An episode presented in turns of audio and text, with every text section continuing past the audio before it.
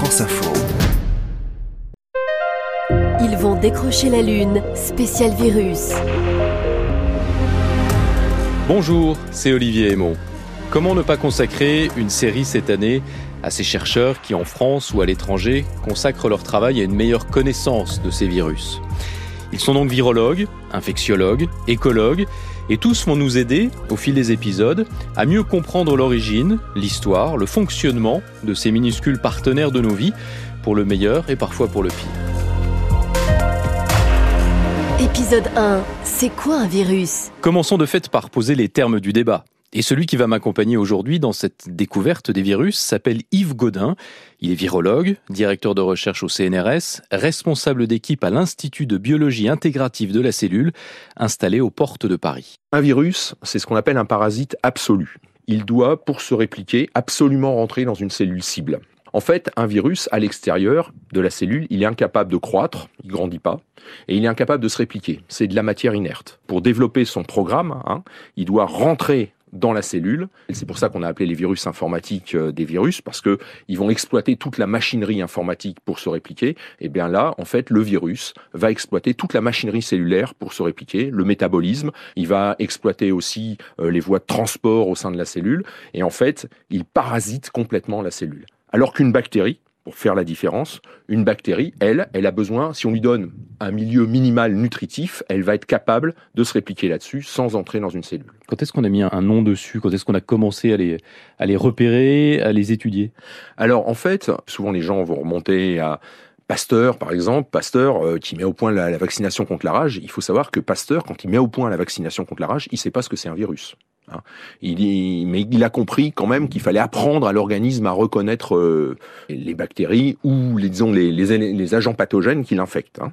Ça, il a compris ça. Mais c'est seulement à la fin du 19e siècle, 1898, que Bayer Inc. Euh, va mettre en évidence le premier virus. Et en fait, d'ailleurs, pas sur les, des organismes traditionnels, parce qu'il va mettre ça sur des plantes. Il va mettre en évidence euh, le, des virus de plantes, puisque les plantes sont aussi infectées par des virus. Et c'est peut-être parce qu'à l'époque, déjà, on cherchait beaucoup les bactéries euh, chez les hommes, et les virus étant différents, on n'arrivait pas à les isoler. Voilà. Et depuis, on en a découvert de toute taille, de toute forme, euh, avec des capacités euh, très différentes pour, pour s'adapter, pour devenir pathogène ou pas. Alors, en fait, quand on regarde une espèce vivante, quelle qu'elle soit, hein, même les bactéries, même vous savez ce qu'on appelle les archées, euh, qui vivent dans des milieux extrêmes, hein, des températures euh, extrêmement élevées ou des, des, des, dans des environnements extrêmement acides, eh bien, on constate que ces bactéries sont aussi infectées par des virus. Quand on regarde de près un organisme vivant, il est toujours infecté par des virus. Voilà. Donc, vous imaginez bien, on connaît même pas le nombre d'organismes vivants sur cette Terre.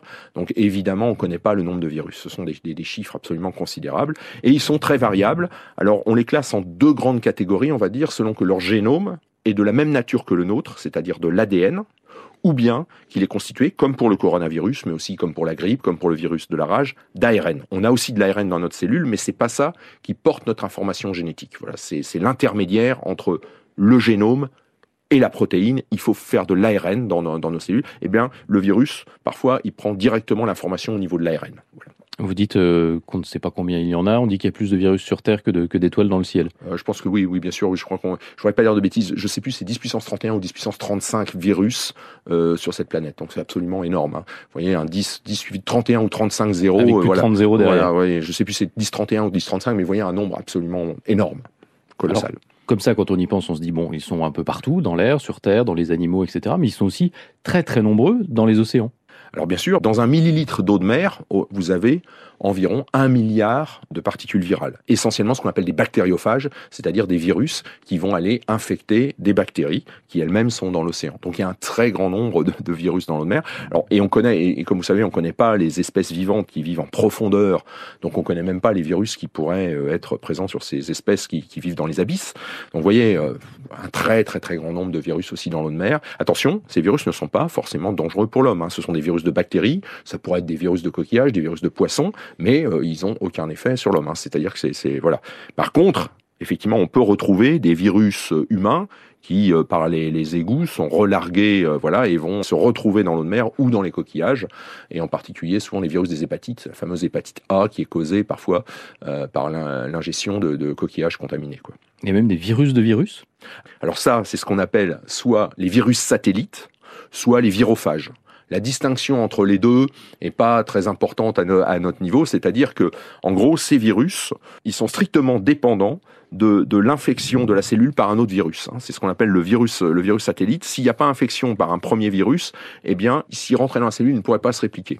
Le virophage, lui, non seulement rentre, mais affecte un petit peu le cycle euh, du virus qui, l'aide, en fait. On sait dater leur apparition sur Terre. Est-ce qu'il y, y, a un grand-père virus?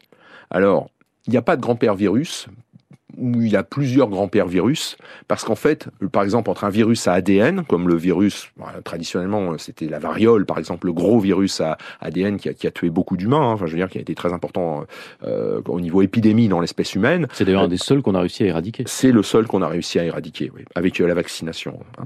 Donc, en fait, ce virus n'a rien à voir, par exemple, avec le coronavirus. Les machineries qui permettent leur réplication n'ont rien à voir. Leur façon d'interagir avec la cellule hôte euh, n'ont rien à voir non plus. Puisque vous parlez des hôtes, vous l'avez dit, il leur faut euh, un hôte pour pouvoir euh, se répliquer, pour pouvoir exister d'une certaine manière. On va parler de nous, on va parler de l'espèce humaine. Euh, on en transporte en permanence, là aussi, dans notre corps, plusieurs milliards. Ah oui, mais même vous pouvez aller bien plus loin que, le milliard. au pic, au pic de certaines infections, hein, comme l'hépatite C, euh, ou le HIV, hein, et même euh, virus de la grippe, on est, au-dessus de 10 puissance 12, 10 puissance 13 euh, virus dans notre organisme. Hein. Vous voyez des, quantités phénoménales de, virus qui sont présents. Et puis, en plus, on porte en permanence des, des, des virus, hein, je veux dire, alors soit parce qu'on a été infecté, par exemple, on a quasiment tous été infectés par le virus herpès de type 1, c'est celui qui est responsable du bouton de fièvre, et ça, une fois que vous avez été infecté, vous le portez toute votre vie. Le virus se réfugie euh, dans des, ganglions il reste là euh, tranquillement euh, en attente. Et quand vous êtes fatigué, il ressort. Mais vous avez d'autres virus. Hein. On a fait des, disons un petit peu de biologie systématique, hein, ce qu'on appelle aussi la métagénomique. On s'intéresse à, tout ce qui est au, contact de l'homme. Quoi. on parle de microbiote aussi, mais on peut. Il y a des gens qui ont fait le virome humain et on trouve plein de virus, hein, euh, dont certains sont visiblement peu dangereux pour nous. On, on, cohabite avec et voilà quoi. Il y en a même qui ont intégré, c'est-à-dire le virus, c'est une, séquence de, gènes. Il y en a même qui ont intégré notre, notre génome, notre ADN Alors il y a plusieurs choses. Vous savez, il y a les rétrovirus qui se répliquent en réussissant à justement à intégrer leur génome dans notre génome. Voilà. Et donc en gros, la cellule ne fait plus la différence entre son propre génome et le génome viral. Donc c'est pour ça qu'elle va répliquer le virus.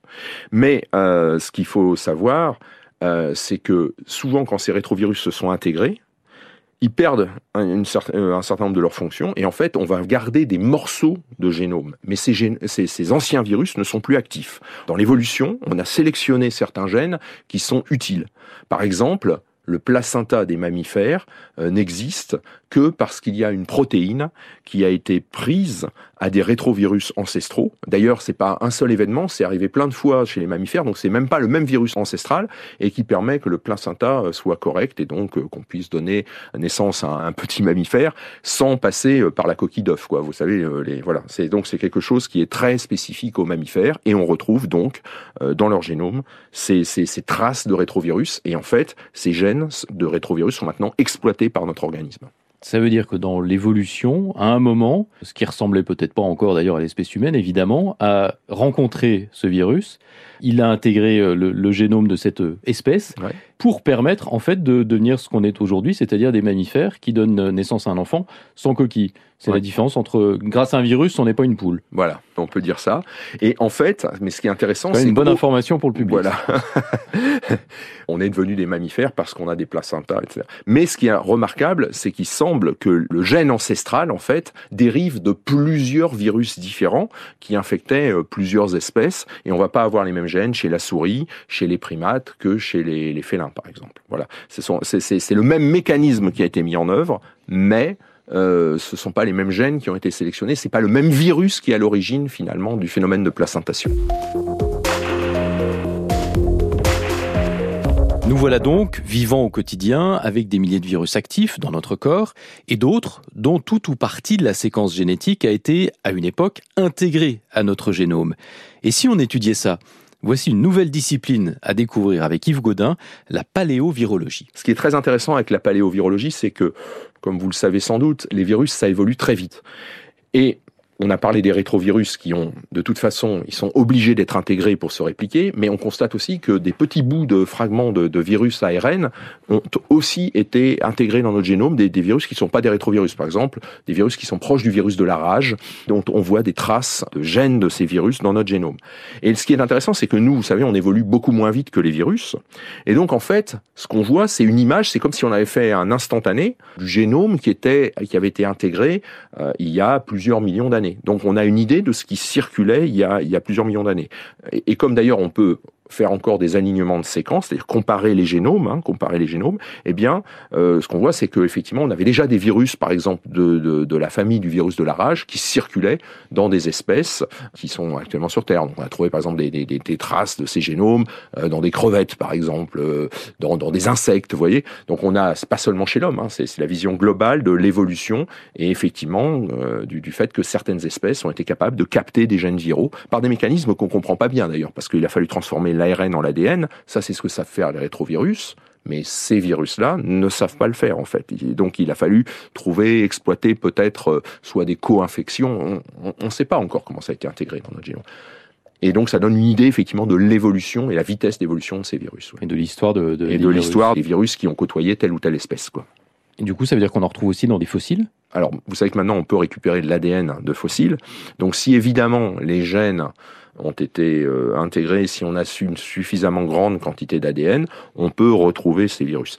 Néanmoins, il faut savoir que les virus ARN, qui normalement ne conduisent pas à l'intégration se dégradent très vite. L'ARN est une molécule qui est très fragile et donc par exemple quand on a voulu reconstituer simplement le virus de la grippe de 1918, on n'a jamais trouvé un virus entier. On a fait ça par petits bouts et des petits morceaux de séquences qu'on a retrouvés à droite à gauche et on a fait un assemblage complet, mais on n'a pas trouvé de virus complet ni même de génome complet. On a c'est de la reconstruction à partir de petits bouts qu'on a retrouvés partout. Finalement, vous dites ce sont des, des éléments inertes qui ont besoin de se, se, se répliquer, de se reproduire, et qu'on a besoin d'un hôte pour ça, de cellules hôtes. Ça sert à quoi du coup un virus? Alors, en fait, ça sert à rien. Alors, on va pondérer un peu cette réponse. C'est-à-dire que le virus, c'est finalement un bout de génome qui est devenu autonome. Et donc, il a trouvé le moyen de se répliquer. Et s'il continue à se propager, c'est parce qu'il est capable de se répliquer. Ça veut dire qu'il a une bonne efficacité de transmission, euh, voilà. Et petit à petit, éventuellement, et même sûrement, euh, il évolue. Il évolue en changeant d'hôte, il évolue euh, parce que parce qu'il y a la pression du système immunitaire, parce que l'hôte évolue aussi. Donc ce sont des bouts de génome qui, qui ont une autonomie, quoi. Hein. Et donc ça peut être de l'ADN ou de l'ARN. Alors ça sert à beaucoup de choses. Après, une fois, bien sûr, ça nous rend malade, c'est le, le, le, mauvais côté le mauvais de la côté. chose. Il faut quand même rappeler aux gens que le virus n'est pas là pour les rendre malades. Le virus, il est là pour se répliquer. La maladie, c'est une conséquence. Mais en fait, les virus qui se répliquent le mieux sont ceux qui ne causent pas de maladie, qui ne causent même pas de réponse immunitaire, qui sont là. C'est une forme de symbiose avec leur hôte et ils continuent à être véhiculés euh, pendant longtemps. Quoi. Alors par contre, il y a des virus qu'on pense utiliser à des fins de, de thérapie, par exemple. Vous voyez, l'idée à l'heure actuelle, c'est de développer des virus oncolytiques, c'est-à-dire des virus qui cibleraient exclusivement, par exemple, les cellules tumorales.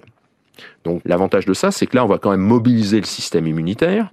Donc le système immunitaire va venir détruire les cellules infectées, c'est-à-dire les cellules tumorales, et il va apprendre aussi à reconnaître spécifiquement les antigènes tumoraux, ce qui fait que quand vous avez une métastase ailleurs, eh bien le système immunitaire reconnaît euh, les, antigènes tumoraux présents à la surface de cette cellule, et donc euh, est capable d'aller détruire les cellules tumorales. Donc vous, vous faites d'une pierre deux coups. Quoi. Le virus va attaquer les cellules tumorales, et vous apprenez aussi comme ça au système immunitaire à reconnaître les cellules tumorales. Donc ça, c'est là, on est encore un peu dans la science-fiction, mais il y a déjà eu quelques patients, dans des cas très graves, hein, vous savez, les protocoles compassionnels, où on euh, on, on, on, les a guéris à l'aide de stratégies en utilisant donc des virus euh, oncolytiques. Donc c'est indispensable au monde vivant ah, ben de toute façon, euh, le monde vivant, on peut pas faire le, sans. le monde vivant ne vit pas sans virus. On a, je ne sais pas si quelqu'un a déjà essayé de modéliser le monde vivant euh, sans les virus, mais c'est clairement, par exemple, un moteur de l'évolution aussi. Hein. C'est quelque chose qui a vraiment euh, influencé l'évolution des espèces, à la fois au niveau de leur système immunitaire, puisque le système immunitaire